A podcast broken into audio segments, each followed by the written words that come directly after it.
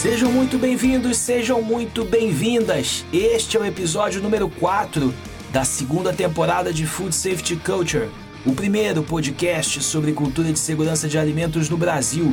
Eu sou Christian Rock e hoje é terça-feira, 17 de agosto de 2021.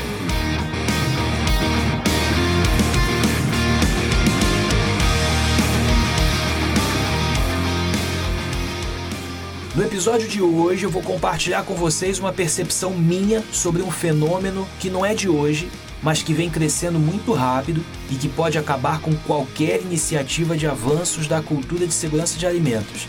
É a mania de querer tudo fácil, com o mínimo esforço, com soluções que já vêm prontas para o uso e daí vocês já imaginam, ninguém aprende nada.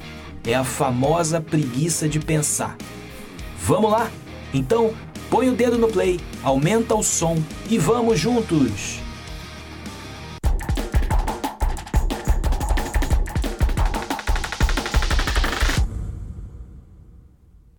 Bom, pessoal, o tema de hoje é um tema que, bom, eu gosto muito de falar.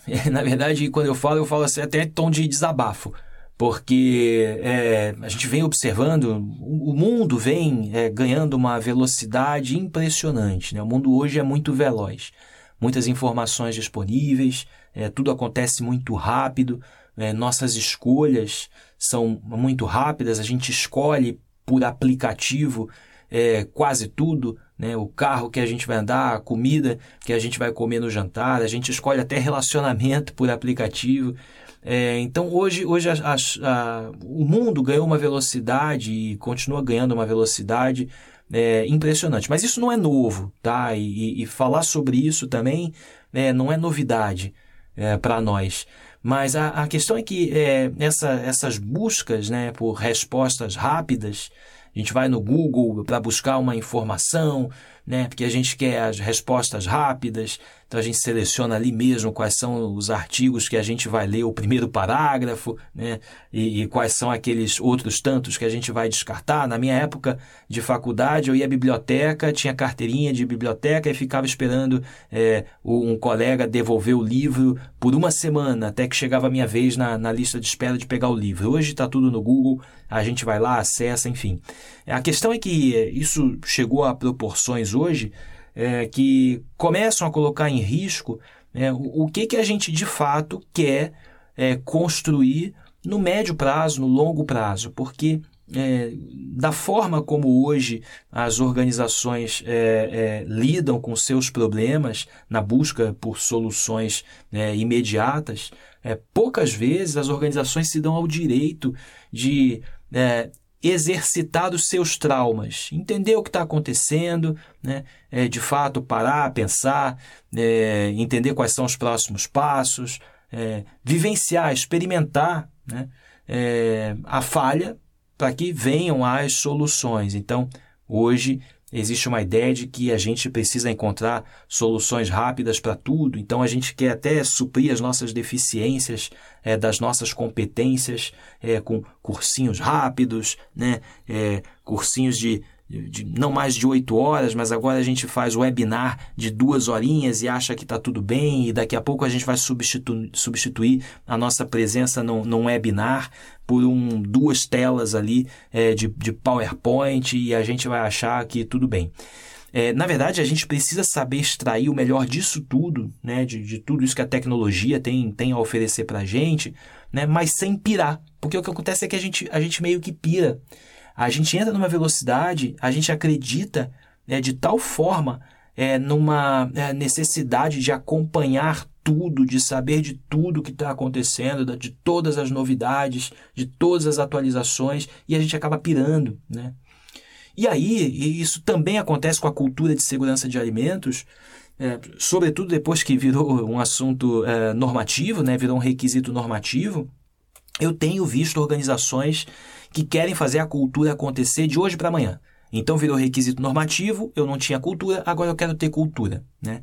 É, e nem que seja só no papel, porque eu atendo ao requisito normativo. E aí eu vou te dizer, o que você vai ter mesmo é no papel, porque a cultura não é de um dia para o outro. Né? Tem um tempo para acontecer, tem as experiências que a gente tem que, que viver. Então a gente não pode confundir né, a velocidade das coisas. Esse é um segundo aspecto importante né, quando a gente fala de cultura, além do tempo que a cultura leva para amadurecer, mas tem esse segundo aspecto de que a gente não pode confundir velocidade das coisas com o relaxo. Né?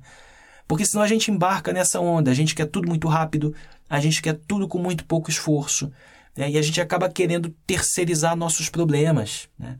Essa é uma questão, inclusive, talvez geracional. É importante que a gente também converse sobre isso, porque a gente vem recebendo nas organizações né, pessoal cada vez mais jovem, né, dessa geração que está entrando agora no mercado de trabalho, é, e com cheia de, de conflitos com a geração anterior, é, porque querem tudo mais rápido, querem tudo na velocidade, não estão interessados talvez em construir algo no médio prazo, porque entendem que, que precisam e que querem enxergar resultados imediatos, talvez para progredir, para avançar na carreira ou para buscar novas oportunidades, enfim.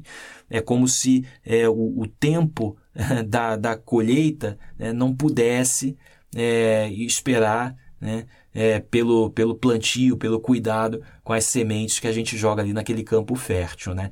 Então, o, o, o, cuidado é que muitas vezes a gente embarca nessa onda de querer tudo muito rápido.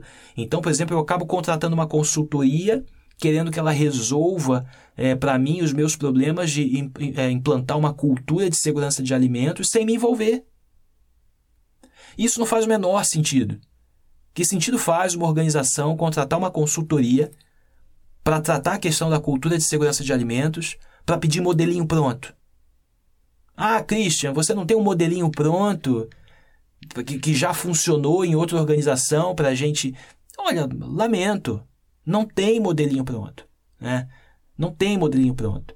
Né? Cada organização precisa encontrar o que existe em si, do que sejam as suas características, os seus pontos fortes, as oportunidades que existam, né? para entender que cultura é essa, como é que ela conversa com a segurança de alimentos e o que, que a gente pode fazer para alcançar cada vez mais pessoas, para que mais pessoas possam entender, praticar, se envolver com a segurança de alimentos e formar uma cultura positiva. Agora, o que acontece é que hoje é, eu quero, eu exijo as soluções imediatas e acho que vou resolver isso é, com uma tabelinha, um modelinho pronto, né, é, um, um programinha é, de cultura padrão. E olha, tem quem venda tem consultoria que vende. E da mesma forma que diretores terceirizam para gerentes as soluções da organização e gerentes que terceirizam para supervisores e supervisores que terceirizam para a operação, que por não ter a quem terceirizar, arranjam desculpas. E aí o que a gente vê nas organizações são organizações que não funcionam. Porque ninguém está disposto a resolver os seus problemas. Ninguém está disposto a, de verdade, olhar para dentro de si, de verdade, para mexer com a, arrancar de dentro de si as suas emoções, para entender o que está acontecendo, entender é, qual é a participação de cada um nesse processo de formar uma cultura de segurança de alimentos. E aí ninguém resolve.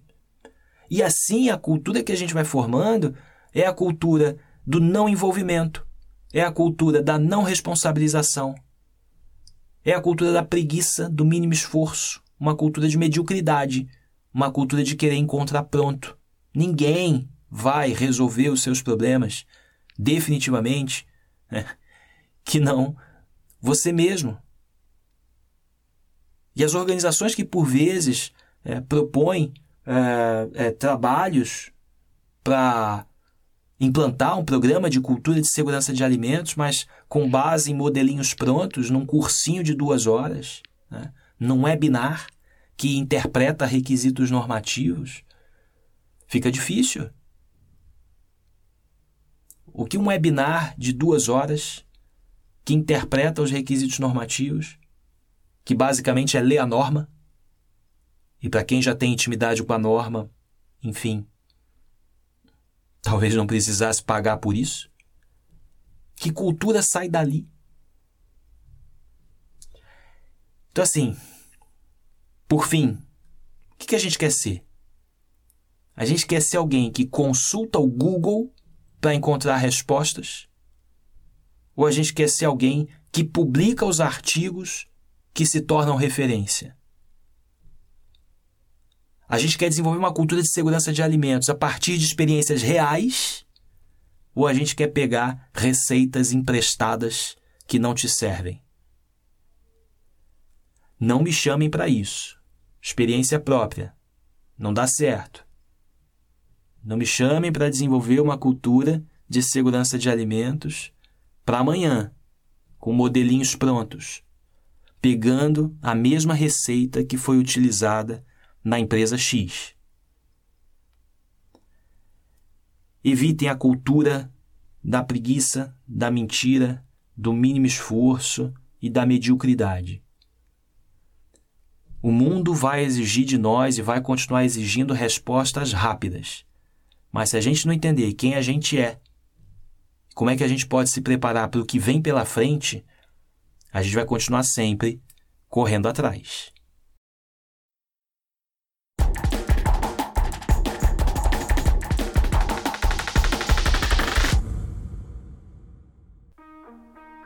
Então é isso, amigos, amigas, a vocês mais uma vez, meu muito obrigado pela confiança, pelo carinho e pela audiência.